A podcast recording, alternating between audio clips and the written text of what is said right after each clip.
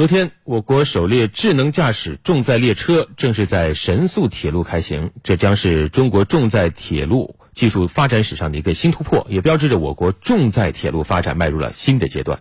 首列车七零三三由一百零八节车厢组成，整车长度一千五百三十米，装载煤炭超万吨。始发站是陕西神木北站，终到山西朔州的神池南站。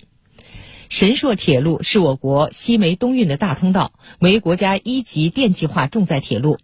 作为一条重载铁路，神朔线最小转弯半径只有四百米，最大坡度为千分之十二，可以说是坡陡弯急。全线桥梁隧道涵渠众多，导致重载列车的安全性和平稳性很难保证，设备损耗严重，需聘用大量的司乘人员，人工成本极高。为了解决困难，保证行车安全，国家能源集团神硕铁路分公司与中车株洲所、中车株机场联合攻关地理、线路、气候、长大坡度四大难题，成功开行神硕铁路智能驾驶重载列车。